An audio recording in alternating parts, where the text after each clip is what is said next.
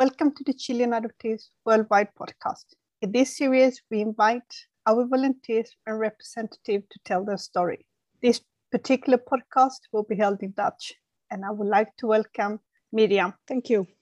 Nou, hartelijk welkom naar onze podcast. Uh, als we hebben afgesproken, wordt dit in Nederlands. En uh, ja, ik ben heel benieuwd om, om jouw verhaal te horen Ja. eigenlijk. Ja. Ja, ja. Eh, wie ben jij en waar woon jij en wat doe jij en alles wat... Oké, ehm, als eerste dank je wel dat ik hier mijn verhaal mag komen doen. Eh, ik ben Mirjam. Ja, volgens mijn paspoort ben ik 49 jaar oud en ik ben geboren in Chili. Ehm, in 1972, op eh, 19 oktober 1972, kwam ik eh, met het vliegtuig van Chili naar Nederland. Ik ben eh, opgegroeid in een streng christelijk gezin. Mijn adoptieouders konden zelf geen kinderen krijgen en zijn 12 jaar bezig geweest om een kind te krijgen. Oh wauw, dat is wel lang eigenlijk. Ja, ja, ja. ja. en, en nu, ja, ik zit natuurlijk, ben heel erg op zoek naar, naar ehm, hoe ze dat ook allemaal gedaan hebben. En ik heb gezien middels brieven dat zij echt all over the world eh, gezocht hebben naar een kind. Ik heb brieven gevonden eh, eh, dat ze naar Brazilië schreven, naar, naar Teheran schreven, naar Oostenrijk, naar Duitsland, naar Italië, naar Griekenland, naar, nou ja, naar, naar Suriname, naar Peru, naar, naar Chili, overal. Want ze wilden gewoon heel graag een kind. Nou, dat is heel veel landen eigenlijk. Te veel.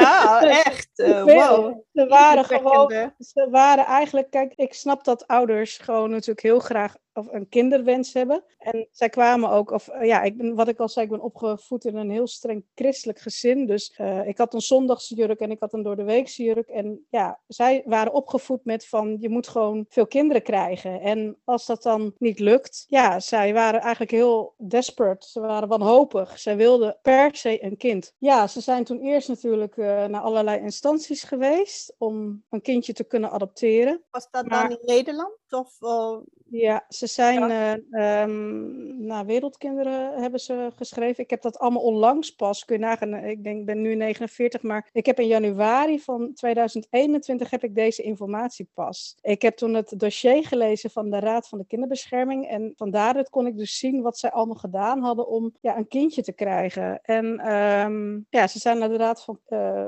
nee, ik moet het goed zeggen, ze zijn eh, naar Wereldkinderen geweest, een verzoek gedaan bij ehm, International Social Services, hebben ze een aanvraag gedaan. Allerlei instanties hebben ze aangeschreven, maar ze kregen gewoon geen kind. Ze kwamen niet door de screening heen. Ehm, mijn adoptievader was eh, te oud en hij was te dominant en te agressief. En mijn ehm, adoptiemoeder was ja, eigenlijk labiel. En eh, daardoor kwamen ze niet via de ehm, reguliere organisaties in aanmerking voor een kind. En toen dachten ze van ja, maar we willen wel heel graag ouder worden. En zij waren natuurlijk streng christelijk en gelovig. En ehm, zij, hoe, ze, hoe ze erbij zijn gekomen, weet ik eigenlijk nog steeds niet. Maar zo kwamen zij op een gegeven moment op een lijst terecht. Waar aspirant adoptieouders zich konden inschrijven die geen kinderen konden krijgen. Dan kon je op een lijst je intekenen van ik wil graag een kind adopteren. En dat stond in verbinding met kerken. En met, met, met, met geestelijke. oh. En ehm, zij hebben ja, via kerken zijn zij op die lijst terechtgekomen. ehm net zolang tot zij aan de beurt waren. En eigenlijk stond ik op de lijst eh, om naar een andere familie in Friesland te gaan. Maar die familie, ja, die werd het niet. En toen stonden mijn adoptieouders als tweede op de lijst. En toen kregen ze te horen van, nou, er er is nu een kindje in Chili. En die is op zoek naar een vader en moeder. Ja, zo hebben zij, maar eigenlijk eh, ben ik naar Nederland gekomen. Dan zeg ik het even heel kort natuurlijk, maar Ja, nou, dat ja, maar zo, maar, zo, maar zo ben ik eigenlijk in hun gezin eh, terechtgekomen. En wij woonden altijd eh, in het midden van het land. Mhm. Het was echt een dorp waar eigenlijk in, ja, in, de, in, in, in 1972 ook geen kinderen waren van een andere nationaliteit. Dus ik, was, ja, ik kwam in een streng christelijk dorp terecht waar geen bruine kinderen, om het maar even zo te noemen. Hè. Dat is natuurlijk een vervelend woord, maar.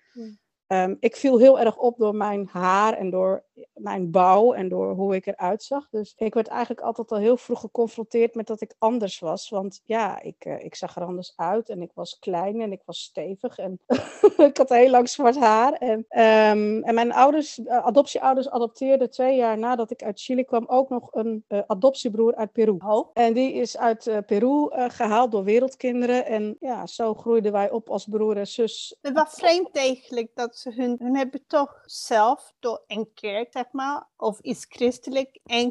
kind kunnen krijgen, terwijl wereldkinderen ja. zijn, nee, jullie zijn daar niet uh, ja. ik ja. voor. Ja. En dan ben je geadopteerd en dan gaan ze toch een ander kind adopteren en dan Ja. is het wel goed. Nee, eigenlijk ook niet. Oh, Want oh. Ook niet. Nee, want ze hebben het toen weer geprobeerd via Wereldkinderen. En ik heb toen in het dossier in januari van dit jaar heb ik gelezen dat, uh, want ik heb de vraag gesteld aan Wereldkinderen zelf. Toen ik in mijn dossier keek, toen zei ik van, hoe kan dat nou? Dat mijn adoptieouders, ze hebben in het dossier staat dat ze geen kinderen mo mochten adopteren en toch ben ik er gekomen. En toen zei ik van, hoe kan dat dan? En toen zeiden ze van, vroeger in de zeventiger jaren kon je gewoon nog ja, illegaal of hè, geld uh, um, instanties omkopen om de stempels erop te krijgen of... Um, ja, en zo is dat ook gebeurd eigenlijk. Hmm. En, Ja, uh, ik, ik neem aan dat in die tijd hadden we niet dezelfde zeg maar, regels. Dat we Nee, hebben. We- Het is nee. niet dezelfde soort van screening, Nee. toch? nee, helemaal geen screen. Helemaal Ja. niet. Want nu, als je een kindje adopteert, dan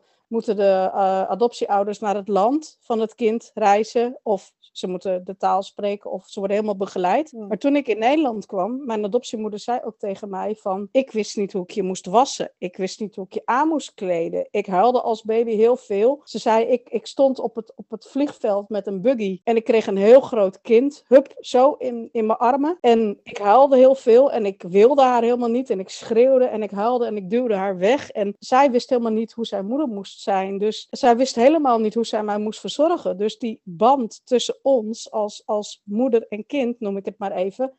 Helemaal niet tot stand. En ja, dat, dat, dat, kijk, had ze goed, hadden ze goede begeleiding gehad, dan was dat ook waarschijnlijk veel beter gegaan. Nou ja, ik heb mijn hele jeugd heb ik doorgebracht, dus zeg maar eh, in het midden van het land. En ehm, ik ben heel beschermd opgevoed. Dus ja, elke zondag naar de kerk. Ik had een zondagse jurk, ik had een door de weekse jurk. En ik merkte al heel gauw dat ik ehm, heel veel strijd had met mijn adoptieouders. Want zij wilden heel graag dat streng christelijke, lieve, rustige kind. Hmm. En ik had natuurlijk dat Chileense eh, DNA Temperament. En dat botste heel erg. Ja. En we begrepen elkaar steeds niet. En zij zeiden dan ook tegen mij dat ik dus gewoon heel erg lastig was en moeilijk was. En, en ik heb eigenlijk als kind veel meer mijn slaapkamer gezien, omdat ik straf had. En dat ik dan voor straf boven moest zitten, dan dat ik eigenlijk in de, in de woonkamer zat. En ehm, vanaf mijn zesde wisten mijn adoptieouders niet meer wat ze met mij aan moesten. Hebben ze toen eigenlijk vanaf dat moment de hulpverlening ingeschakeld voor mij, omdat ze me eerst eigenlijk uit huis wilden laten plaatsen, omdat ze zeiden van nou Mirjam is zo moeilijk en, en we hebben geen klik met haar en we weten niet wat wij met dit kind aan moeten. En ja, vanaf dat je moment... voorstellen, is iets, sorry dat je afbreekt, maar ik denk Nee, ja. dat je, jij beslist om een kind te adopteren, je doet Ja. alles de moeite voor en dan na een paar jaar ehm, is het dan waarschijnlijk te moeilijk en dan denk je dat je zomaar met de clip van mijn vinger gewoon de kind ergens anders naartoe Ja, kan brengen. Ja, ik heb, ik heb papieren gelezen waarin inderdaad ook eh, stond dat ze mij uit huis wilden laten plaatsen. En dat ik toen gezegd zou hebben, dan had je mij ook wel in Chili kunnen laten. Ja, gelijk heb je toch? Ja, en- zo was, en- ja. Ja, en uiteindelijk eh, hebben ze me dan wel thuis gehouden. Maar ik moest elke week moest ik naar allerlei eh, psychiaters en speltherapeuten. En ik, ik kreeg gewoon toen al behandeling, omdat ik Oh. volgens hun, ja, nu zou je zeggen, moeilijk opvoedbaar zou zijn geweest. Nou, dat ging zo al die tijd vanaf mijn zesde ging dat zeg maar zo door. En toen was ik dertien. En ehm, nee, dus ik moet het nog even anders zeggen. Ehm, zij vertelde niet uit zichzelf in eerste instantie dat ik geadopteerd was. Ik zag wel dat ik er zelf anders uitzag en dat ik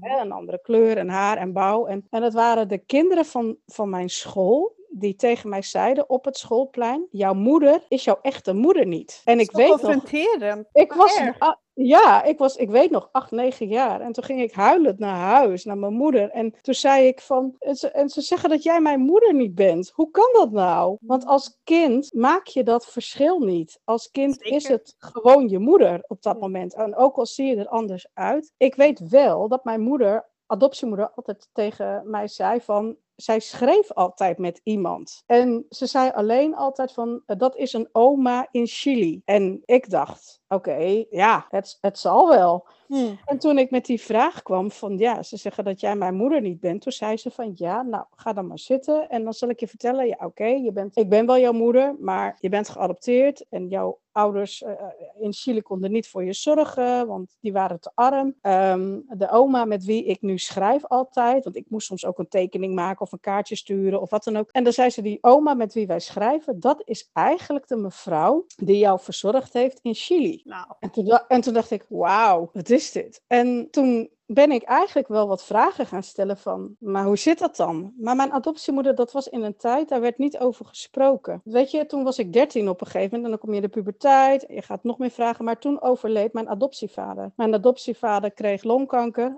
en was binnen drie maanden was die dood. Wow, dat snel. Ja, was te snel. En, en vanaf dat moment, en ik had eigenlijk ook geen goede band met mijn adoptiemoeder. En ik bleef natuurlijk met mijn adoptiemoeder en mijn adoptiebroer over. En toen, ja, zij hadden wel samen een klik. Mm. En ik voelde mij toen heel alleen, want zij hadden samen een connectie en leuk en ik niet. En vanaf dat moment ben ik vragen gaan stellen van oké, maar nu wil ik weten waar ik vandaan kom. En nu ga ik die oma schrijven in Chili, want ik wil nu weten hoe het zit. Mm. En toen ben ik die oma, dat was een Nederlandse vrouw, die in Chili woonde en werkte. Zij is toen uh, met haar man naar Chili vertrokken. En haar man die werkte bij de ACU, dat was een fosforfabriek. En die overleed toen. Mm. En toen bleef zij in Chili wonen met een Chileense huishoudster in de huishouding. En zij stond toen in contact, die Chileense oma, met de kerken in Nederland. Uh, weet je trouwens welke kerken? Is, was het de, de katholieke kerken? Katholiek. De, katholiek. katholiek kerken, oké. Ja, katholiek. Ja, katholiek. En, en dat was met name met de paters en katholieke kerk uit, uit België. Oh, oké. En eigenlijk, toen ik dat allemaal zo, zeg maar... Want eerst schreef ik natuurlijk gewoon nog heel leuk met haar van hallo, ik ben Mirjam. En, hè, en toen vertelde ze wel al een klein beetje van, nou ja, hè, ja en ik heb jou verzorgd en je was zo'n lieve baby. En toen je wegging heb ik zoveel gehuild en je was zo'n lief kindje. En weet je, en, en ik dacht van oké, ik moet eerst heel rustig gaan beginnen uh, om, om informatie te krijgen. En um, ik weet nog wel, en dat was ook wel grappig. Dat toen ik nog klein was, ging ik samen met mijn broer, zat ik op de achterbank in de auto. En dan reden mijn adoptieouders ook naar België. En ik wist eigenlijk nooit echt goed wat we daar dan gingen doen. Ik weet nog dat ik in de auto zat en dat we dan naar België reden. En nu weet ik dat we dus naar de paters gingen, naar de nonnen gingen, om daar een pakketje te brengen, vaak cadeautjes te brengen voor de oma in Chili. Maar, wat, maar wat dat was, als klein kind, werd dat, dat, heb weet je niet door. Heb je niet door. En toen ik op een gegeven moment dus die oma vragen begon te stellen van, eh, ik bemerkte op een gegeven moment dat ik geen goede antwoorden kreeg. En toen dacht ik op een gegeven moment, en nou ben ik het zat. En toen zei ik gewoon letterlijk in mijn brief van, maar je krijgt toch niet zomaar een baby in je handen geduwd? Wie was dan degene die mij bracht? En waar kwam ik vandaan dan? Je, je belt niet zomaar aan van, hé, hey, hier heb je een baby? En toen werd ze heel boos. En toen zei ze tegen mij, Mirjam, uh, wil je dat ik in de gevangenis kom? Ik wil dat je ophoudt met deze vragen te stellen. Uh, je bent al een heel moeilijk kind en je adoptieouders uh, hebben al heel veel voor jou gedaan. Je moet dankbaar zijn, want je kan nu naar school, je kunt nu leren. Je, eh, je bent in Nederland veel beter af dan in Chili. Want in Chili had je in een kinderthuis gezeten. En, maar dat, dat snap ik wel, maar dat doet niks aan de vraag van identiteit, wie je bent als mens. Zeker niet. Maar wat een rare ding om te zeggen. Want ik, ik denk je eventjes, ik wil gewoon eventjes terugbrengen. Want je zei, ja. je ging vaak naar België. En ik, ik vind ja. het heel interessant, want ja, uh, voor mensen dan misschien die luisteren, zijn Nederlandse, Vlaamse mensen. Ja. Maar weet je nog welke deel van uh, Belgium dat was, waar jullie naartoe ik weet, het nog, ik weet het nog precies, het was de Franciscaanse orde. En wij gingen de weg, en dat weet ik nog heel goed, we gingen naar Opglaptbeek, de weg van Opoeteren. En ik weet dat nog heel goed als kind, omdat ik dat zo'n rare naam vond.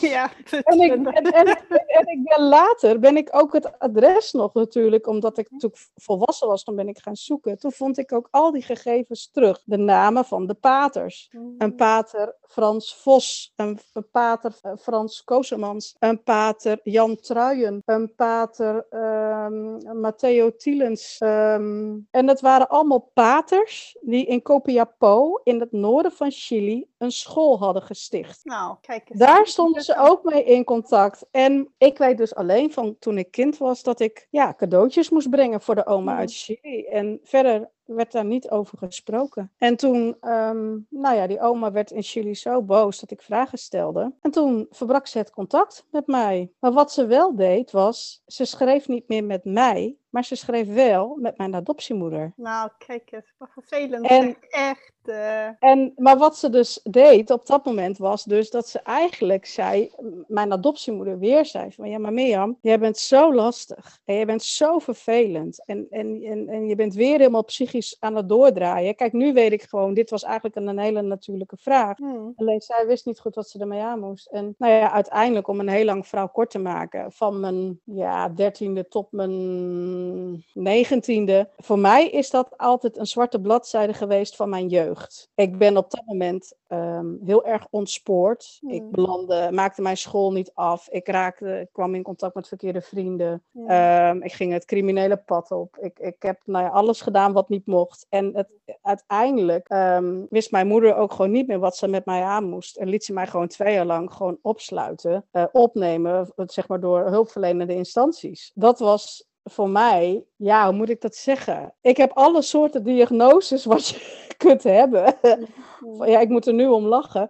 Van hulpverlening heb ik gehad. Van hechtingsprobleem of moeilijk opvoedbaar tot, nou, noem alles maar op. En ik heb toen ook in die periode van mijn, van, van mijn puberjaren tot mijn 18e, 19e op een gegeven moment ook gewoon besloten toen ik ouder werd. Ik ging bijvoorbeeld met, op mijn 16e al uit huis. En ik was helemaal niet toe om uit huis te gaan. Maar ik vond nooit, ik heb eigenlijk nooit echt een fijn thuis gehad waar ik me veilig voelde. En, weet je, en toen uiteindelijk, toen dacht ik van uh, het enige wat ik nog wil in mijn leven is rust.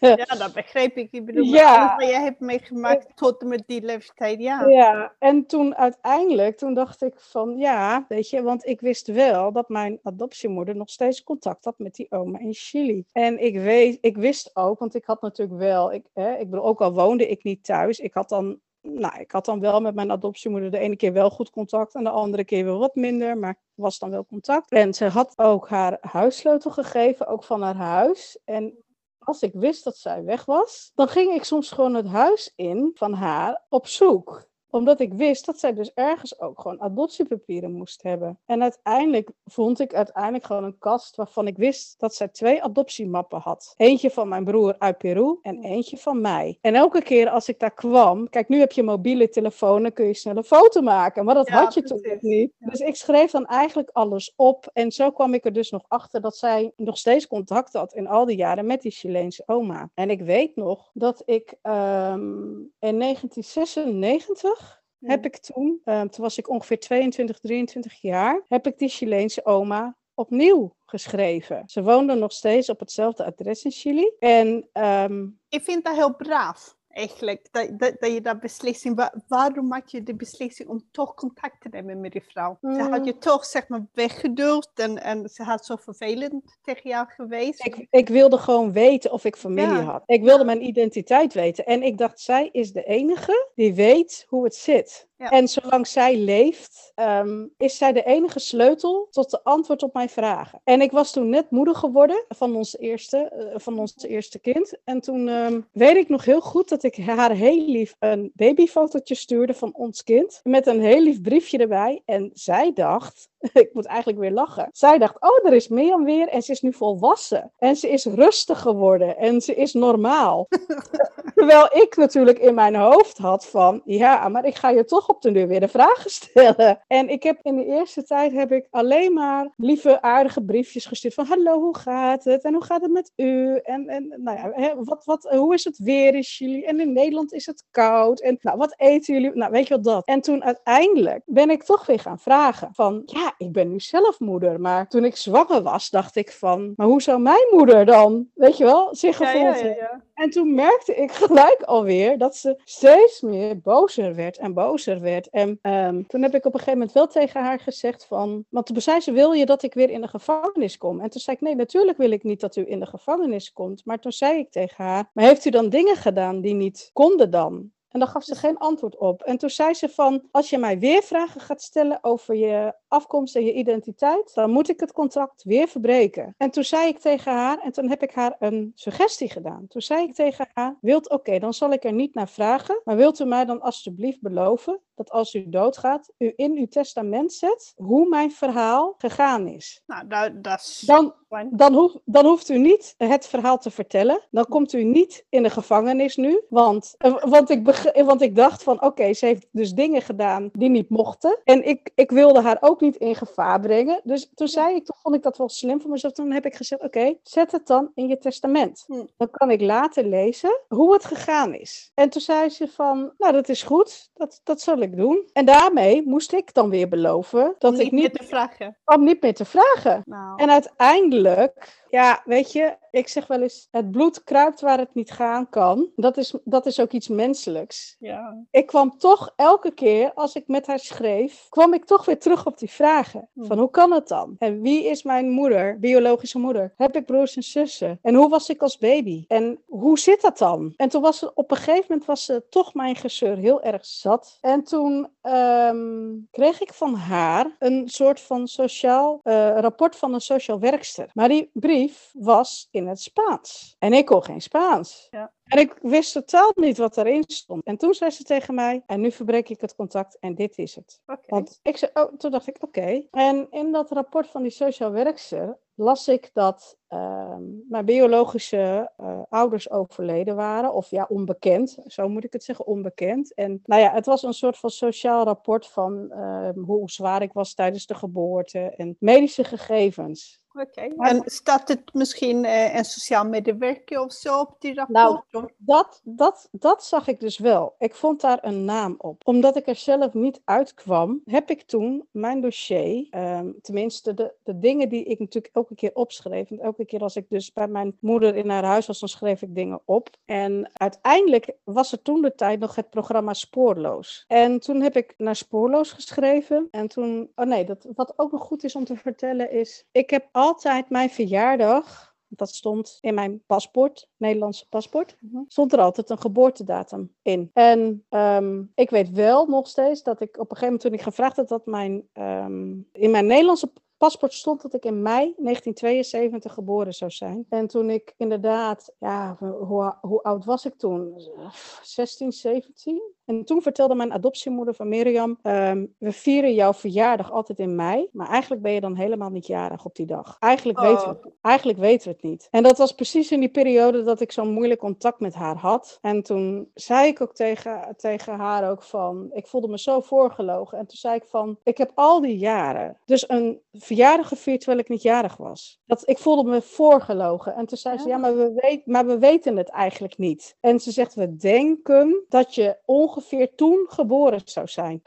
en toen was ik zo kwaad. En toen dacht ik, ik hoor het me nog zeggen. Toen zei ik tegen haar, nou, dan ben ik voor, voor Nederland ben ik dan in mei jarig. Maar dan prik ik zelf mijn eigen verjaardagsdatum. En eh, toen heb ik mijn verjaardagsdatum geprikt op 3 juni. Oké, nou kijk eens. Om, om, omdat ik dacht, ik wil zelf de keus maken. Want iedereen, iedereen beslist maar voor mij. En iedereen maakt maar besluiten voor mij. Terwijl, waar ben ik in dit verhaal? Ja. En ik weet nog zo goed dat ik mijn verjaardag ging vieren. En dat ik van familieleden heel veel boze reacties kreeg. Want waarom vierde ik opeens mijn verjaardag op 3 juni? En ik zei, ja, maar mijn geboortedatum in mei is gewoon vals. En ik ga niet iets vieren op een dag dat ik niet jarig ben. Maar dat was natuurlijk wel heel raar, want je hebt altijd voor instanties of, of organisaties, of altijd zijn er mensen die je dan feliciteren op die dag. En ik speelde dat altijd mee van, oh ja, dankjewel. Ja, ik ben jarig. Ja, dank u wel.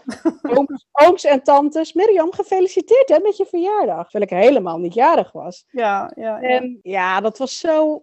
Maar ik heb een interessante vraag. Want jij, jij vertelt nu over je verjaardag en je vertelt ook over je paspoort. Dan is Mhm. mijn vraag aan jou, hoe kwam jij terecht in Nederland? Had je dan een Chileense paspoort? Of had je al een Nederlandse paspoort? Want je hebt sowieso uit Chile naar Nederland terechtgekomen. Ja, en dan ben ik nieuwsgierig. Was het een ik, Chileens of, of eh, Nederlands? Het is echt een Chileens paspoort. Helemaal, helemaal Chileens. En weet je, ik heb dat Chileense paspoort jaren eh, bij me gehad. En dat, dat, dat, dat, kon ik, dat liet mijn eh, adoptiemoeder me dan wel zien. Ik noemde het altijd dat mijn babypaspoortje. Waarom? Omdat daar een babyfotootje van mij in stond. Hm. En mijn adoptiemoeder zei altijd tegen mij, Mirjam, dat was de foto waarop wij moesten kiezen of wij jou als baby wilden hebben. Wow, wow, wow, wow. En toen dacht ik, oké. En toen moest, weet je, en als je dan jonger bent, dan, weet je, dan, dan maak je daar een grapje over. En dan zeg je van, ja, zo'n lief kindje, zo'n leuk meisje, die, die, die, die wil je hebben als baby. Nee, maar later, ik had dus dat babypaspoort en ik heb daar heel vaak in gebladerd. En wat, wat zag ik? ik wat, als ik de bladzijde open deed van dat babypaspoort, van het Chileense paspoort, stond er gelijk mijn naam, Mirjam, Else, want Else is mijn tweede naam. En dan stond er gelijk de naam van mijn adoptievader en daarna de naam van mijn adoptiemoeder. En Oké, kijk, nu weet ik, nu weet ik dat dat heel raar is. Maar toen wist ik dat toch niet. Toen dacht ik, oké, mijn naam is dus gewoon Mirjam Else. En dan de naam van mijn adoptievader, daarna de naam van mijn adoptiemoeder. Dan kwam dat ba- babyfotootje. En dan stond er in het Spaans een adres. En nu weet ik, met de kennis van nu, dat Hmm. dat adres was van de social werkster. Die in het papier stond. In de. Wauw, oké. En, en welke verjaardag heb je daar aan dan in dit paspoort? Eh, mei? Ja, mei? Ja, wat mijn adoptiemoeder eigenlijk altijd zei, mei. Oké, oké, interessant. Ja. Zo, in je paspoort, je kwam, ter, je kwam naar Nederland met, je Chile- met een Chileense paspoort, Met een Nederlandse naam. met een Nederlandse naam. Ja, En de adres, dat staat in de paspoort, is van de social media werkster. ja en die staat ook op mijn ID. Chile- Want ik, heb, ik had ook een Chileens ID-kaartje. Ook een babyfoto erop. En groene? Blauwe rand. Oh, blauwe rand, ja, ja. Blauwe rand zit erom. En daar stond ook het adres van de social workster op. Interessant. Ja, Ja, en toen, ehm, en als ik nu even de sprong maak, kijk, want toen heb ik het, mijn dossier neergelegd bij Spoorloos. Maar die zei, na heel lang zoeken en, en kijken van Mirjam, we kunnen er niks mee. Dit is, dit, dit lijkt, dit is heel raar. Mhm. Het klopt. Het klopt niet, maar we kunnen er niks mee. En toen ben ik al die jaren daarna ben ik gaan zoeken, gaan zoeken, ehm, en ik kon het niet vinden. En ik, en ik kan bijna niet uitleggen wat dat met mij als mens deed. Als ik bijvoorbeeld naar mijn adoptiebroer keek, die uit Peru kwam, die had er helemaal geen last van. En ik was altijd als, als kind aan het denken van, als ik mijn verjaardag vierde van, ja, maar dit is mijn verjaardag niet. Hmm. Waar, waar is die biologische moeder dan? En heb ik nog familie in Chili? En hoe zit het dan? Ik, ik, ik er- ervaarde dat altijd als een gemis in mijn leven. Ik op een gegeven moment, en dat is ook heel grappig, het was op een gegeven moment ook steeds de, mijn omgeving die tegen mij zei, Mirjam, hou nou eens op met zoeken. Hou op. Hmm. Wees blij met het leven wat je hebt. Wees gelukkig. Maar er was altijd een onrust in mij. En ik kon dat niet. En toen op een gegeven moment toen ben ik weer gaan schrijven en weer gaan zoeken. En zo kwam ik op den duur bij de eh, International Social Services terecht. En de International, International Social Services zei tegen mij... Mirjam, en dat was ongeveer 1996, 1997 was het ongeveer. Die zei, Mirjam, weet je, ehm, wij kennen twee dames. De een woont in Chili en eh, haar zus die woont in Nederland. Maar die hebben een kinderthuis gehad, of hebben een kinderthuis in Chili van een stichting. En zij zoeken soms ook, of ze helpen soms particuliere kinderen of volwassenen die op Mhm. zoek zijn naar een familie in Chili. En toen heb ik van hun een adres gekregen en een telefoonnummer. Nou, dat heb ik gebeld. Want toen dacht ik van, nou, dat was voor mij weer een nieuwe ingang. Omdat ik dacht, ja, ik, ik kom niet verder. En misschien kunnen zij mij helpen. En toen heb ik naar uh, die mevrouw gebeld. En ik heb mijn vraag gesteld. En toen zei ze, nou, weet je wat? Mijn zus woont en werkt in Chili. Zij is een, een Nederlandse non. Um, weet je wat? Kom maar met je uh, papieren of wat je hebt. Kom dan maar naar uh, mijn huis toe. Hmm. En dan kunnen we samen kijken. En dan kan, ik heb een fotocopieerapparaat en dan kan ik daar kopieën van maken. En dan kunnen we kijken of we voor jou kunnen zoeken. Ik bedoel, ik vind het interessant wat je zegt, want het is International so Social Services, so ISS, ja. dan jou gerecommendeerd naar deze twee mensen naartoe te gaan. Ja, klopt. klopt. De, deze instantie, dat zeg maar, of uh, organisatie, had dan een bepaalde ja, betekenis met deze twee vrouwen. Wist je toen die twee vrouwen, welke soorten mensen ze waren? Of je was ik, gewoon... ik, ik wist helemaal niks. Oké. En ik ben toen naar, naar um, deze mevrouw gegaan. En haar zus uh, was op dat moment nog in Chili, hè, want daar woonde ze en daar werkte ze als, als uh, directrice van een kinderthuis. Mm -hmm. Ik heb toen aan mijn adoptiemoeder gevraagd: Heb jij adoptiepapieren van mij? Mm -hmm. En mag ik die dan meenemen? Want ik wil heel graag op zoek naar waar ik vandaan kom. En dat vond ze heel moeilijk. Maar ze zei wel: van oké, okay, je bent nu zelf moeder. En ja, oké, okay, doe dan maar. Dus ik heb toen de map of van mijn adoptiepapieren heb ik toen meegekregen. Hoe oud was jij toen? toen...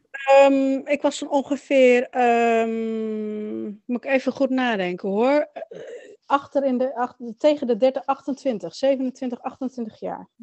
Ja, ik persoonlijk uh, vind veel ik heel laat. Ja, ja. ik ook. Ik ook. Eh, ik denk, wow, maar ja, ik Maar weet nu, in het verhaal, nu snap ik het, waarom ze Ja, dat ja, gedaan heeft. Maar op dat moment ben je dan al zo blij. En toen ben ik met mijn eh, adoptiepapieren ben ik dus naar die mevrouw gegaan. En toen heeft ze dat allemaal bekeken en ze heeft het allemaal gekopieerd. En toen zei ze van gelijk van, ehm, ik denk dat mijn zus wel voor jou wil zoeken. Mhm, Maar ik moet, ik moet dat overleggen en dan, eh, dan hoor je dat van mij. mhm. Nou, en toen ben ik weer naar huis gegaan. En in diezelfde week, nu heb je allemaal mobiel, maar alles ging per telefoon. En toen belde ze mij van, mijn zus wil voor jou zoeken. En ik was, was zo blij, want ik dacht, wat lief, wildvreemde, een Nederlandse non die voor mij wil zoeken. En toen kreeg ik ehm, in 1998, kreeg ik van haar een brief. En ehm, daar stond zeg maar alles in, in die brief, hoe het zoeken van haar, van haar zus, de Nederlandse non, te werk ging. Ik moest ehm, eh, 400 gulden toen nog inleggen Hm. Eh, om te zoeken. Ik moest 10 foto's van mezelf opsturen in de leeftijd van 0 tot en met 10 jaar. Oké. Ik moest, ik moest een verslag maken van mezelf om te vertellen wie ik was en wat ik in die tien jaar gedaan had. Want Mhm. als, de als ze mijn biologische familie zouden vinden, dan zouden ze gelijk de foto's kunnen laten zien. En vertellen wie ik was. Maar had, had hun nu dan aan je uitgelegd welke stichting, organisatie hun waren? Had, Ik had kreeg, dat toen, ik kreeg toen via hun, toen zij op dat moment zeiden van oké, toen ik het geld betaald had, Hm. toen kreeg ik een nieuwsbrief van hun over het werk, eh, wat hun kindertehuis, hoe hun kindertehuis heette.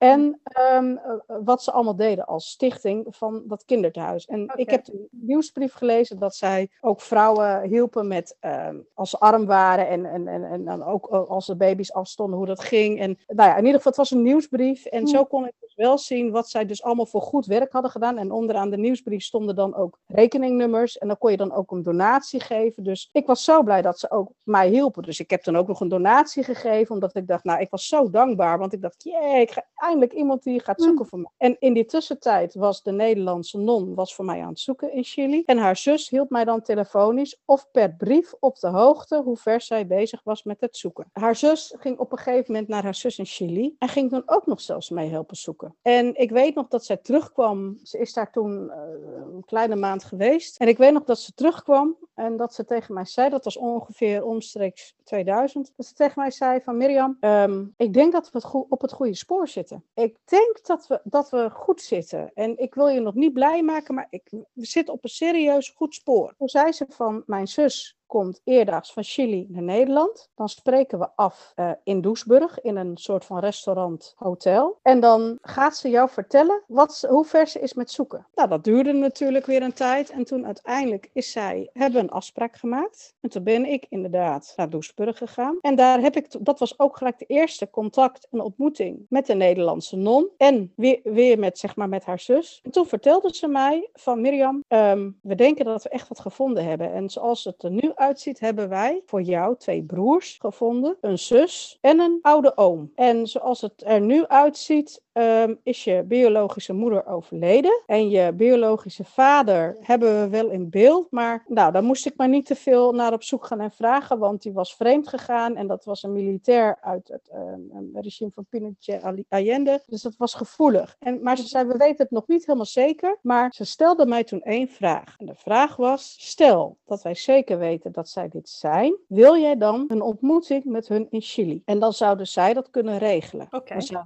En toen zei ik natuurlijk van, nou, als ik zeker weet dat zij dit zijn, natuurlijk wil ik dan naar Chili komen om ze te ontmoeten. Want ik sprak geen Spaans, ik kende de, de cultuur niet, ik, ik, ik, ik had nog nooit zo'n eind gevlogen met een vliegtuig. Dus ik was heel blij dat zij zeiden van, nou Mirjam, dan gaan we met je mee, we zijn je tolk, we helpen je, je kunt logeren in het kinderthuis, we halen je op van het vliegveld, we verzorgen het eten en het drinken. En je moet nog even wachten, maar als jij groen licht hebt, het seintje hebt van dit is het, dan gaan we dat regelen voor jou. En ik weet het nog heel goed. Januari 2001 werd ik gebeld door de zus van de Nederlandse non. Mirjam, ga zitten. Zit je of sta je? Hm. Toen zei ik, ik sta. Toen zei ze, ga maar even zitten. Hm. Want we hebben um, twee broers en een zus gevonden en je oom. Ze zijn het. Mm. En wil jij nu naar Chili komen? Nou, ik dacht dat ik gek werd. Want ik was hmm. zo blij, omdat ik dacht, ik heb familie. Dit is wat, wat, wat ja, veel geadopteerden kennen van, ik heb familie. Mijn um, naam en mijn gezicht krijgt een gezicht. En toen hmm. zei ik tegen haar, ja, ik wil heel graag naar Chili komen. En toen zei ze, oké, dan ga ik nu met mijn zus overleggen om alles te regelen voor jou. We konden goedkoop vliegen via hun organisatie. Zij zouden vliegtickets regelen. Wij moesten dan uh, het verblijf van drieënhalve week moesten we dan moesten gaan regelen. Ik moest hmm. een lijstje gaan maken wat ik allemaal in die drie weken wilde gaan doen. Um, maar toen kwam het. Uh, ik was dus aan het wachten tot zij alles zou gaan regelen. En toen zei ik tegen mijn adoptiemoeder van, ma, Mama, moet je luisteren. Ze hebben mijn familie gevonden. En ik ga naar Chili toe. Hmm. En ik zou het zo fijn vinden als jij met mij meegaat. Want wij hebben in mijn leven samen zoveel ruzie gehad. En hmm. zoveel uh, oneenigheid gehad. Het is belangrijk dat jij nu ook mijn familie leert kennen. Zodat we elkaar beter gaan begrijpen. En toen, zei ze, toen werd ze helemaal, helemaal boos. En ze zei, nee, ik ga niet mee. Ik zeg, wat? Teleurgesteld. Ik was teleurgesteld. Ik, zeg, ik zeg, maar dit is zo belangrijk voor mij. Hmm. Dit is ook voor jou belangrijk. Want um, je bent mijn moeder en, en ik zie jou als mijn moeder. Je hebt me opgevoed. Maar nu kun je ook een stukje van mijn land, van, van mijn familie hmm. leren dat is voor jou ook belangrijk. En ze zegt, nee, nee, ik ga niet mee. Ik ga niet mee. En ik, ik snapte dat niet. En ik heb pas nog, heb ik de, de brief gevonden die ik toen, ik kon toen niet meer met haar praten, omdat zij heel moeilijk dan was in het praten en communiceren. En toen heb ik haar zelfs nog een brief geschreven. Ik heb haar een brief geschreven waarin ik haar bijna smeekte van ga met me mee. Dit is belangrijk dat we dit samen doen. Nee, ze wilde niet mee. En toen kreeg ik op een gegeven moment kreeg ik van de dames te horen van, nou, uh, ik moest vliegtickets kopen, um, drieënhalve week verblijf in Chili. Um, en gelukkig weer een brief geschreven naar mijn adoptiemoeder. Toen zei ze: Oké, Mirjam, ik ga dan toch maar mee. Dus ik was eigenlijk gewoon heel erg blij, want ik wilde ook die reis samen met haar doen. En toen um, ja, werd eigenlijk alles geregeld. De, de, de vliegtickets werden uh, goedkoop, dacht ik toen, werden geregeld via uh, de mevrouw. Um, de verblijfkosten van 3,5 weken in Chili werd, moest ik betalen. Ik moest een schema maken wat ik allemaal wilde doen. Nou, en toen was het zeg maar, ik zou op 4 maart 2001 zou ik vertrekken. En uh, ja, die dagen daarvoor en die weken daarvoor uh, ging ik cadeautjes kopen voor de familie. En ik ging allemaal foto's maken, omdat ik dacht, als ik weg ben, dan hebben ze ook een fotomapje met foto's van mij. En ik had babyfoto's van vroeger, om, ja, ik denk, ik ga naar de familie. En ik, ik ga naar mijn zus, ik ga naar mijn broers. En we hebben, ze hebben zoveel jaren zonder elkaar geleefd. En nou moet ik ook de tijd die ik in Nederland was, al mijn babyfoto's van toen ik aankwam op Schiphol. Hmm. En ik denk, alles ging mee in de koffer. En ik weet nog wel, die periode is ook leuk om te vertellen, was dat heel veel mensen, schoonfamilie of vrienden of kennissen, die zeiden ook toen ik naar Chili ging, Mirjam, een hele fijne vakantie in Chili. En ik dacht, vakantie? Hoe dan? Ja. Ik, ga, ik ga terug naar, naar mijn verleden. Het, het- ik kan het bijna niet uitleggen. Ik denk dat veel geadopteerden dat die ditzelfde hebben meegemaakt kunnen snappen. Het feit dat als je door de gate loopt en je, en je stapt het vliegtuig in, dan realiseer je dat de weg die jij aflegt, die neem je terug, die je als baby gemaakt hebt. En al die uren, die, die 13, 14, 15 uur dat je vliegt, Ja, die is een heel lange weg. Ja. een hele lange weg. Maar ik heb constant in mijn hoofd gedacht: dit heb ik als baby alleen gevlogen. Ja. Deze lange weg heb ik als baby afgelegd. Hmm. En toen wij gingen landen, we hadden een tussenstap op Buenos Aires, dan denk je weer van. Hoe is dat gegaan? Ik heb constant in mijn hoofd gedacht van, ik was nog een baby. Al die geluiden, al die geuren, al die mensen, al die prikkels. Hoe dan? Heel veel mensen vroegen mij ook toen ik later terugkwam van, oké, en dan stap je uit het vliegtuig. En wat voel je dan als je dan voor het eerst van je leven op Chileense bodem staat? Ik weet voor mezelf dat het voor mij wel als thuis voelde eh, komen. En ja, weet je, ja, het voelde voor mij als thuiskomen. Hmm. Een heel En- belangrijk moment ook om, om alle die jaren dat jij dan zeg maar voor de eerste keer gaat terug. Je hebt alle foto's, je hebt alle de cadeautjes. En het is een beetje van, ik ga nu alle deze jaren in deze drie weken op een of andere manier iets wat leuks van doen. En, en, en Ja. eh, niet gewoon iets leuk, maar weet je, de tijd met de je, familie. En ja, Maar ik, ik had net wat je zegt, ik had op mijn lijstje staan. Ik, eh, ik wil mijn familie ontmoeten, maar ik wil ook het land leren kennen. Ja. Ik, wilde, ik wilde ook niet alleen bij de familie zitten. Ik wilde bijvoorbeeld over de markt lopen. En ik wilde de natuur leren kennen. En ik wilde de restaurants leren kennen. En ik wilde een stukje van het noorden zien. En ik wilde een stukje van de, van, van de kust zien. En ik wilde, een, ik wilde alles zien. Hmm. En ik, ik had ook zoiets van, ik wil ook niet slapen. Want ik wil alles 24-7 meemaken. ja, ja, Ja, dus ja. En ja, ik ben toen natuurlijk daar naartoe gegaan. En ik heb daar natuurlijk die hele reis heb ik gemaakt. En ik moet zeggen, het contact en de ontmoeting met de familie was hartverwarmend. Het was zo geweldig. En ik voelde me er thuis. En er was een connectie. En ehm, ja, het was gewoon geweldig. Ik, Is, al- is je, ehm, sorry om te vragen, ehm, is wel je Nederlandse adoptiemoeder met jou meegegaan? Maar ik kreeg Ja. het gevoel, dat wel. Oké. Ja, uiteindelijk is ze meegegaan. Uiteindelijk is ze meegegaan. Wat mij opviel tijdens die reis was twee dingen. Voordat ik het vliegtuig inging en de reis ging maken naar Chili, Hm. had de Nederlandse non mij een reisverslag opgestuurd. In dat reisverslag had ze precies getypt met de typemachine hoe zij bij deze familie terecht was gekomen. Zij had ehm, de hele zoektocht van het zoeken had ze allemaal opgeschreven. En ze had in het reisverslag ook documenten erbij gedaan van Hmm. de biologische moeder, dat ze overleden was, wanneer ze geboren was, wie mijn grootouders waren. Ze had foto's erbij gedaan van mijn, van mijn broers, van mijn zus, van mijn oude oom. Ze had ehm, van alles. En ze had ook in dat reisverslag gezet dat mijn biologische moeder, ze was natuurlijk al overleden, dat ze overleden was aan een hartaanval op 42-jarige leeftijd. En toen dacht ik, ach, oké, dat kan, dat is vroeg, dat is jong, maar dat kan. En, ehm, en het grappige was, eigenlijk, nou eigenlijk is het helemaal niet grappig. Toen ik in Chili was, wilde ik heel graag naar het kerkhof. En de Nederlandse non had in het verslag had ze foto's gemaakt van het kerkhof. Van dat Wow. is het graf, dat is het graf. In die rij ligt ze en daar, moet, daar moeten we dan naartoe. Want ik had gezegd, ik wil heel graag een bloemetje kopen en op het graf leggen. En Dat is zo in- intens eigenlijk.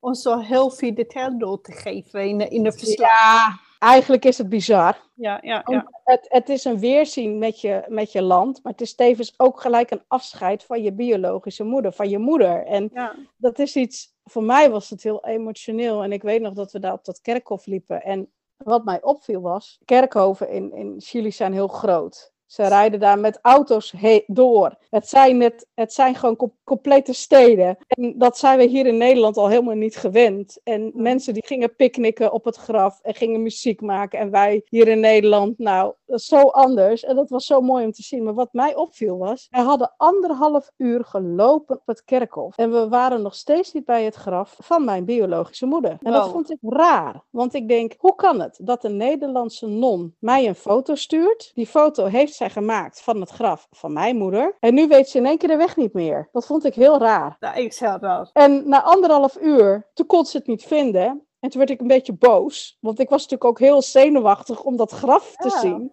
Ik was, dat. ja, en ik was gewoon zenuwachtig en emotioneel. En toen zei ik van, en toen zag ik op een gegeven moment een soort van huisje, een archief. En toen zei ik tegen haar, nou, laat het maar eens aan iemand gaan vragen. Want ik loop nu al anderhalf uur door de brandende zon en ik wil nu weten waar ik naartoe moet.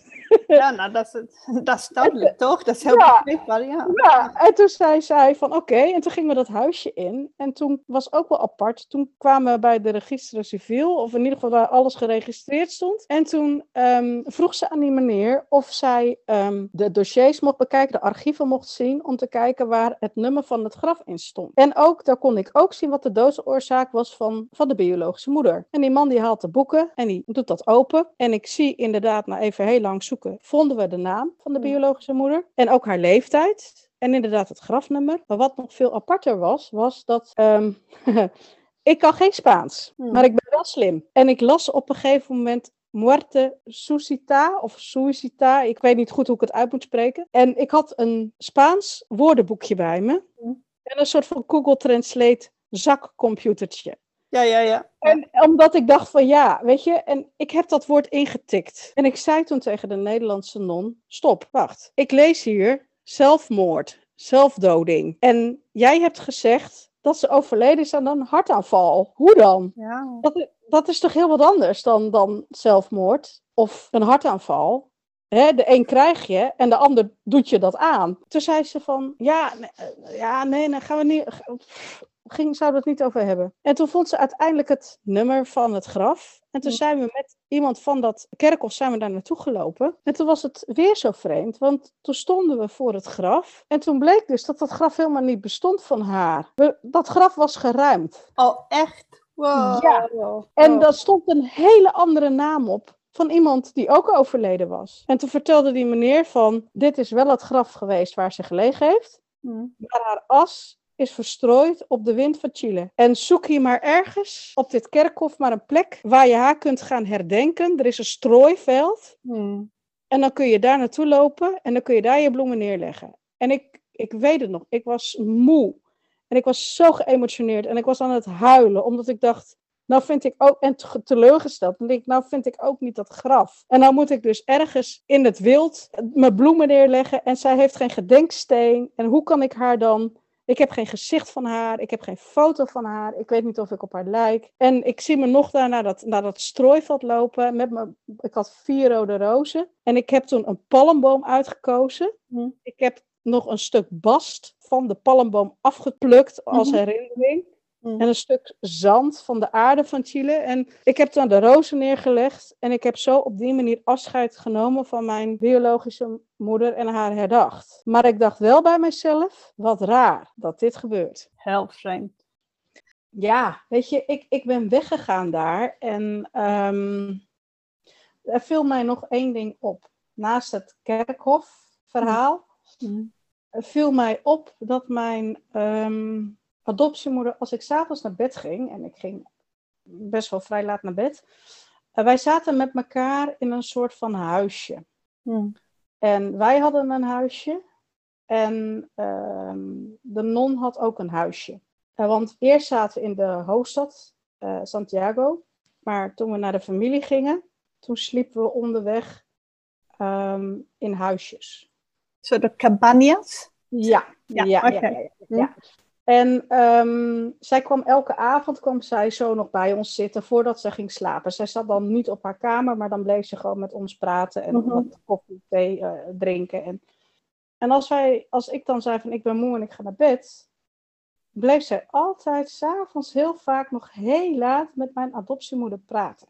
In het begin dacht ik van nou, leuk en hè, Mhm. ze kunnen het goed vinden met elkaar. En ik was ook blij, omdat ik dacht, Mhm. ah, mijn adoptiemoeder wilde eerst helemaal niet mee. En nu is ze zo leuk met die Nederlandse non aan het praten. Maar op een gegeven moment dacht ik wel eens van, nou, ja, waar, waar, waar praten jullie dan ook over? En gaat het dan over mij? Of, of, of ik, ik vond dat op een gegeven moment een beetje raar. En ehm, toen ik wegging, ehm, weer terug naar Nederland, toen zei ze tegen mij ehm, twee dingen.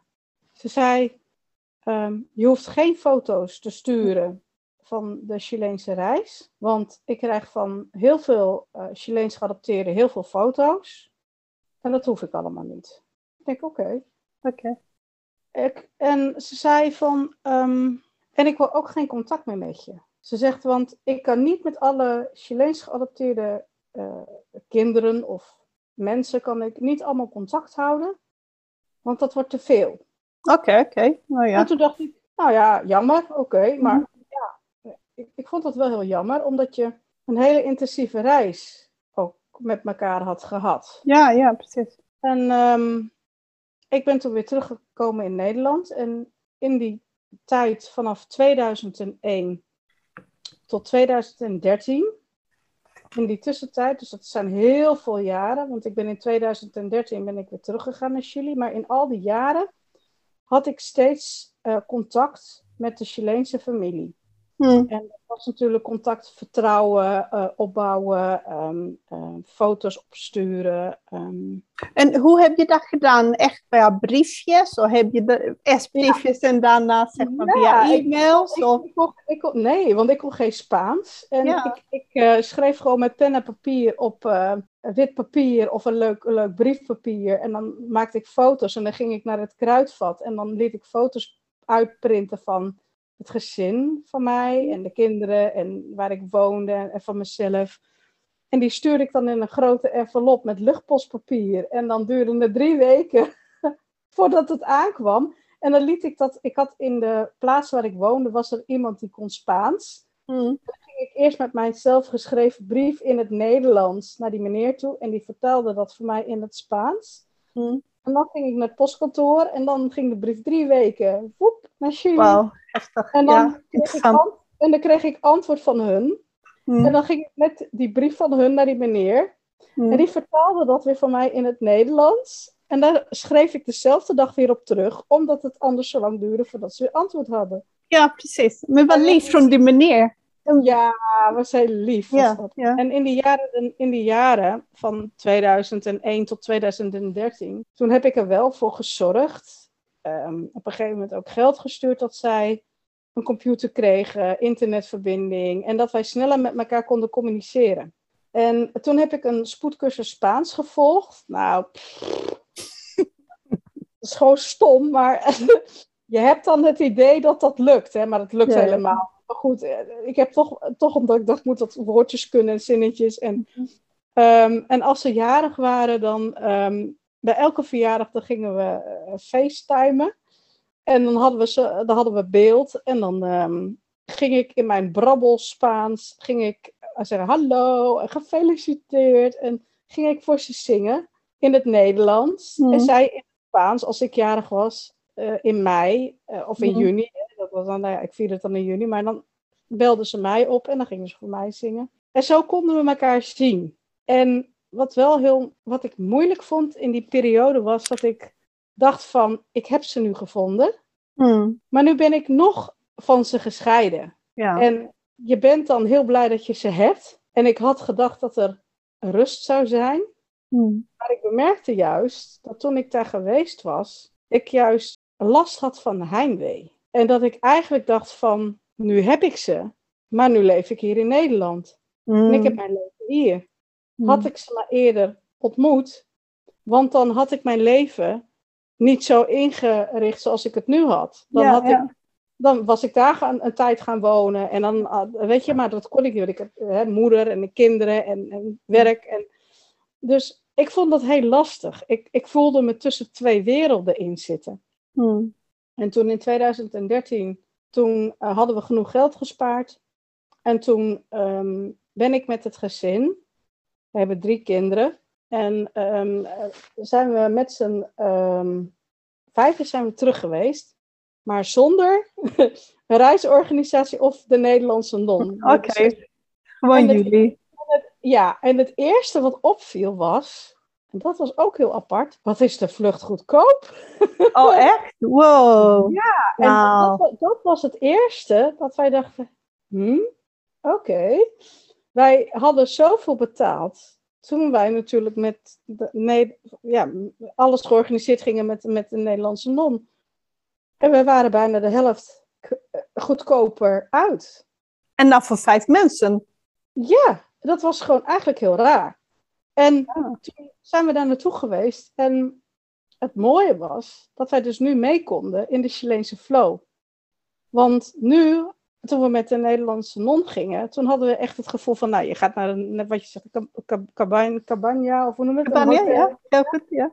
En, en, en, um, ja, weet je, het was luxe. We gingen naar hotels en dat was, maar nu zaten we met een blokhut in de bergen. We hadden zelf een auto gehuurd en wij moesten drie kwartier rijden om in de plaats te komen. Want in de plaats zelf van de familie was helemaal geen hotel of daar kon je niet slapen of een camping. Dus wij moesten drie kwartier rijden en dan zaten we helemaal in de bergen. We hadden een houtkachel. Er was geen verwarming.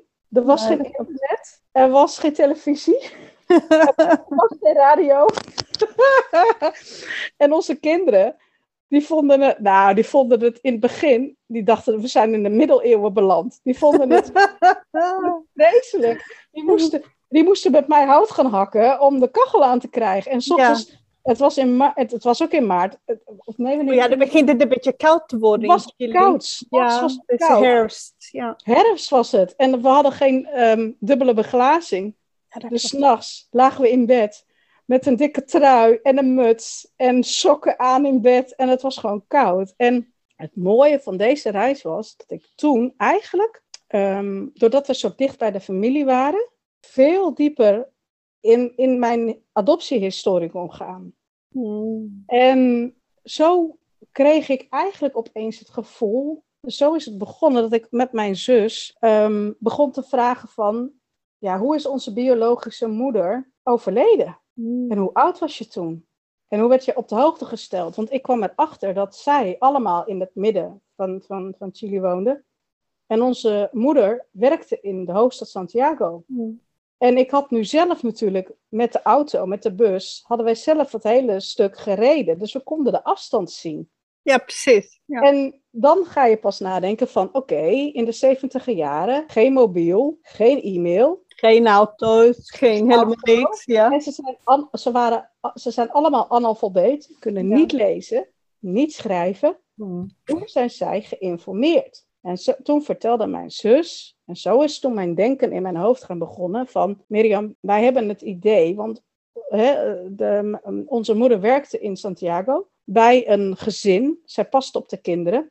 En het gekke was, en dat stond ook in mijn reisverslag, um, onze moeder was daar overleden in het huis waar zij werkte. En de, de man des huizes had haar begrafenis geregeld. En toen zei ik tegen mijn zus: Oké, ze is overleden in dat huis toen ze werkte, s ochtends vroeg om vijf uur. En hoeveel tijd zat er dan tussen dat jullie te horen kregen dat ze overleden was? Hmm. Zei ze pas een aantal dagen daarna. En toen dacht ik: Oké.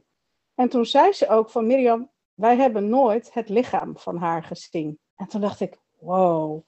En toen zei mijn zus, drie dagen nadat wij in Santiago waren, in het huis van, die, van dat gezin. Toen vroegen ze van, kun je ons brengen naar, het, naar haar graf of waar ze mhm. begraven is? Want ze was ook al vrij snel begraven. Mhm. Dat hebben ze niet gedaan.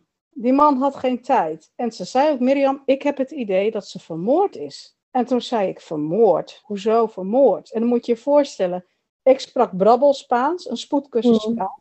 En dat ging allemaal per woordenboek uh, Google Translate, woordje voor woordje, alles intikken en laten zien aan elkaar. Zo hmm. praat ik met haar. En toen uh, zei ze: Wij vertrouwen de doodsoorzaak niet. Wij denken dat ze vermoord is. Want de meneer waar zij toen in het huis werkte, was een militair in het leger van hè, tijdens de coup Pinochet Allende. En hij was een, een Pinochet-aanhanger en ze zei ook van, we hebben het idee dat zij te veel wist. Waarschijnlijk is hij jouw biologische vader. Hij heeft haar uh, begrafenis geregeld en waarschijnlijk ook jouw adoptie. En het grappige was ook nog, toen ik in, dat is ook nog belangrijk om te vertellen, in 2001, toen ik met een Nederlandse non ging, heb ik aan haar gevraagd, hmm. zal ik naar het huis gaan waar mijn biologische moeder is overleden in Santiago? Hmm. En toen zei de Nederlandse non, dat moet je niet doen, dat is gevaarlijk. Um, want het is een militair. En je weet nooit wat hij met jou gaat doen. En hij heeft nog een vrouw en hij heeft kinderen. En dat moet je maar niet doen. En ik heb dat toen niet gedaan, op haar aanraden. Ja, ja, ja.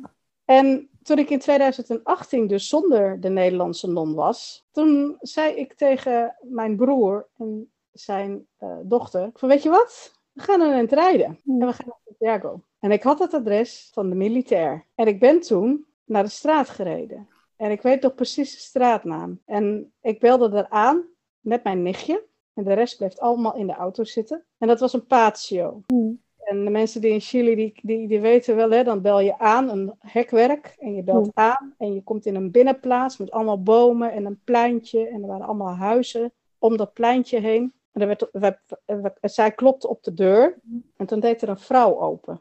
En dat was het huis waar mijn biologische moeder jaren gewerkt had. Maar ook in dat huis was zij overleden. Ook in mei, op 3 mei 1976. Kun je nagaan. Dus ik ben in 1972 ben ik geboren. Hmm. In 1976 was deze vrouw, moeder, ook overleden in dat huis. En de vrouw des huizes deed open. En mijn nichtje zegt van, dit is Mirjam. Ze is geadopteerd. Ze woont nu in Nederland. En haar moeder heeft hier altijd gewoond en gewerkt. Kent u deze mevrouw? En die mevrouw zei ja. En ze is ook in dit huis overleden, klopt dat? En die mevrouw zei ja, dat klopt. En toen zei ze van nou, haar dochter zou zo graag de kamer willen zien waar haar moeder overleden is, want dat is belangrijk voor haar. Maar weet je wat het, het enge was van dit verhaal? Die mevrouw, ik sprak geen woord Spaans. Mm.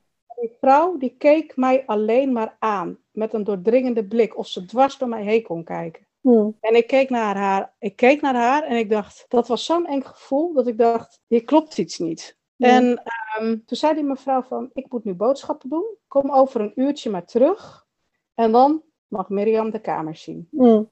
Toen zei ze van, kan ik een 06-nummer, um, kun je dit achterlaten, dan kan ik je bellen en uh, waar zijn jullie dan? En toen heb ik mijn adres gegeven en mijn mobiele nummer. En na een uurtje, wij gingen even een rondje rijden, zijn wij teruggegaan, aangeklopt op het huisje, op, op de deur. En ik voelde dat er iemand, dat zij daar stond, aan de andere kant van de deur. Ik voelde haar bijna ademen.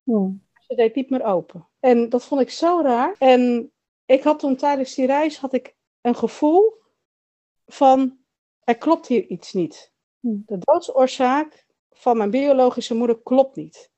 En er zitten gaten in mijn verhaal, wat de Nederlandse non mij verteld heeft. En de dag dat wij Ehm, wegreden van uh, onze spullen, onze koffers inpakten om naar het vliegveld te gaan, terug te gaan in Nederland met de laptop en de camera van de hele reis, worden wij aangesproken door twee mannen die in het Spaans naar onze band wezen en, en om de auto heen liepen en wij zeiden van we weg en hup, wegwezen. En wij wilden naar het, naar het vliegveld. En wij stappen in en wij rijden op de snelweg. En de auto werd onbestuurbaar en we krijgen een klapband. En wij verongelukten bijna op de snelweg met de auto. En wij konden de auto nog net aan de vluchtstrook op de snelweg aan de kant zetten. En op dat moment waren er ook twee mannen. En zijn wij overvallen en zijn onze spullen van camera met alle beelden, het beeldmateriaal ehm, en onze laptop met al onze gegevens zijn toen meegenomen. Dat was zoiets bizars, want weet je, de politie kwam, ik heb politie gebeld en al, we zijn op een hele rare manier toch nog het vliegtuig ingekomen. En het eerste, toen wij in het vliegtuig zaten en opstegen, ik hoor het mezelf nog zeggen. Ik zei tegen mijn gezin, dit moet doorgestoken kaart zijn geweest. Want hoe wisten ze dat wij in dat hotel daar zaten? Mm. Eén die dat geweten heeft, was die vrouw hmm. Achter die deur stond. En ik hoorde haar. Jaren later, toen ik ehm, hulp zocht met een Chileense therapeut, die ook de dictatuur kende en de Chileense, nou ja, ik wil niet zeggen maffia, maar wel de Chileense cultuur kende en ik mijn verhaal vertelde dat dit mhm. gebeurde. In mijn hele zoektocht zei zij van Mirjam, dit, heeft, dit is geen toeval.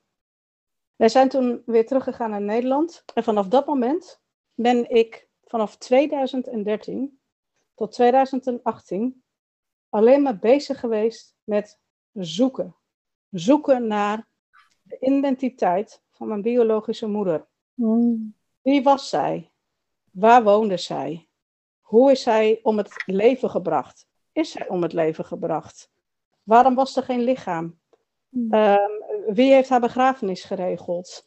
Ehm, ik ben achter de naam gegaan van mijn sociaal werkster. Ik heb connecties lopen zoeken, omdat ik steeds voelde dat er een aantal dingen gewoon niet klopte. Hmm, hmm. En toen heb ik in 2003 en 2005 heb ik een brief geschreven naar de Nederlandse non. En waarom deed ik dat? Om, ik wist dat zij geen contact meer met mij wilde, maar ik dacht, zij heeft mij iets verteld over de doodsoorzaak van mijn biologische moeder. Dat ze overleden was aan een hartaanval. Maar op het kerkhof klopte het al niet. Het verhaal van mijn familie klopt niet met de doodsoorzaak van haar. Dus zij, ik ga haar daarmee confronteren Hmm. haar toen een brief geschreven en toen reageerde ze heel boos. Ze was zo boos op mij. Ja, het is net of dan de geschiedenis gaat herhalen. Hè. Mijn adoptiemoeder werd steeds boos. Ja, ja, ja, ja. mijn oma werd steeds boos. En nou werd de Nederlandse non heel boos op mij. Want ze vonden mij allemaal lastig. En toen zei ze tegen mij: Mirjam, je bent ondankbaar. Ik heb alles voor jou gegeven in deze reis. Ik heb je naar je familie gebracht. Ik heb je overal naartoe gereden. En nou ga je, ga je mij zulke vragen stellen dat je gewoon twijfelt. Ik verbreek het contact met jou. Schandelijk. Wow. En het was weer, dat, weer ging die deur dicht. En ik dacht, wow, ik stel alleen maar een vraag. Het klopt gewoon niet. Weer kreeg ik op mijn kop van mijn adoptiemoeder. Die zei van, waar ben je mee bezig? Je bent psychisch ben je ziek. Jij hebt nu eindelijk je biologische familie gevonden. En je bent nog niet tevreden. Sterker nog, mijn hele omgeving om mij heen vond dat ik psychische stoornissen had. Omdat ik me, ja, mijn, mijn Chileense familie had gevonden. Hmm. En ik bleef maar doorgaan met zoeken, Mm. omdat ik zei van het klopt niet. En ik heb mij in die periode zo alleen gevoeld, omdat ik voelde van jongens, er kloppen dingen niet. Toen ben ik in 2008, eh, 2018 ben ik terug geweest, weer met mijn gezin. En, en toen ben ik weer het contact aangegaan met de Chileense familie. En weer kreeg ik eh, dingen te horen waarvan ik dacht van... Zo kwamen we dus bijvoorbeeld ook op een verdwenen zusje. Een zusje wat ook geadopteerd zou zijn maar wat helemaal verdwenen was. En zij dachten dus toen ik naar Chili kwam, dat ik dat zusje was. Oh. Dat zusje, dat zusje was acht, negen jaar oud. En zij herinnerde zich dat de oom die ik opgezocht had met de Nederlandse non in 2001. Zij herinnerde zich nog dat deze oom eh, bij hun kwam thuis, het meisje meenam, acht, negen jaar oud, haar kleren en haar schoentjes nog in de kledingkast lagen. En hij haar meenam met onze biologische moeder naar de hoofdstad. Nu weet ik het verhaal van deze vrouw die ik zelf heb opgespoord. Mhm. Dat zij linea directa naar een kinderthuis gebracht werd. Omdat onze biologische moeder geld nodig had. Hmm. En ze zei tegen het meisje, tegen het zusje van... Mama komt jou zo ophalen. En ze heeft eigenlijk tot haar dertiende jaar in het kinderthuis gezeten. Wauw. Een meisje. En, en toen ik terugkwam uit 2018, toen wist ik zeker van, mijn verhaal klopt niet. Maar ik kon eigenlijk nergens terecht. Ik kon niet bij mijn adoptiemoeder terecht. Ik kon niet meer bij de Nederlandse non terecht. Iedereen verklaarde mij voor gek. Ehm, toen ben ik gaan googlen. Hmm. En uiteindelijk kwam ik al googelend bij Chilean Adoptees Worldwide terecht. Hmm. En toen heb ik mijn verhaal verteld aan Alejandro, de oprichter van Ja. Chilean Adoptees Worldwide. En ik zei, iedereen verklaart mij voor gek, maar dit is mijn verhaal. Hmm. Er klopt iets niet. Hmm. En het was heel bizar dat ik er dus achter kwam dat de Nederlandse non, die voor mij particulier gezocht had, dat hij die mevrouw kende. Nou, ja. En zo kwam ik er dus na 49 jaar achter dat hij was ook degene die tegen mij zei: Ja, maar Mirjam, heb jij nog een Chileens paspoort? Ik zeg ja, het rode babypaspoortje. Ja, ja, ja. En toen zei hij: Wil je dat eens pakken voor mij? En wat lees jij daar? En toen noemde ik mijn naam. Ik ben Mirjam Else, met de achternaam van mijn adoptievader en de naam van mijn adoptiemoeder. En toen zei hij: Heb jij ook Chileense namen? Ik zeg: Chileense namen? Heb Dit je is- het over? Ja. Waar heb je het over? Dit is wie ik ben. Hij zegt: Nee, dit is niet wie jij bent. Dit is heel raar. En toen zei hij ook: van, Zie je daar ook een nummer staan? Ik zeg: Ja, ik zie wel een nummer staan.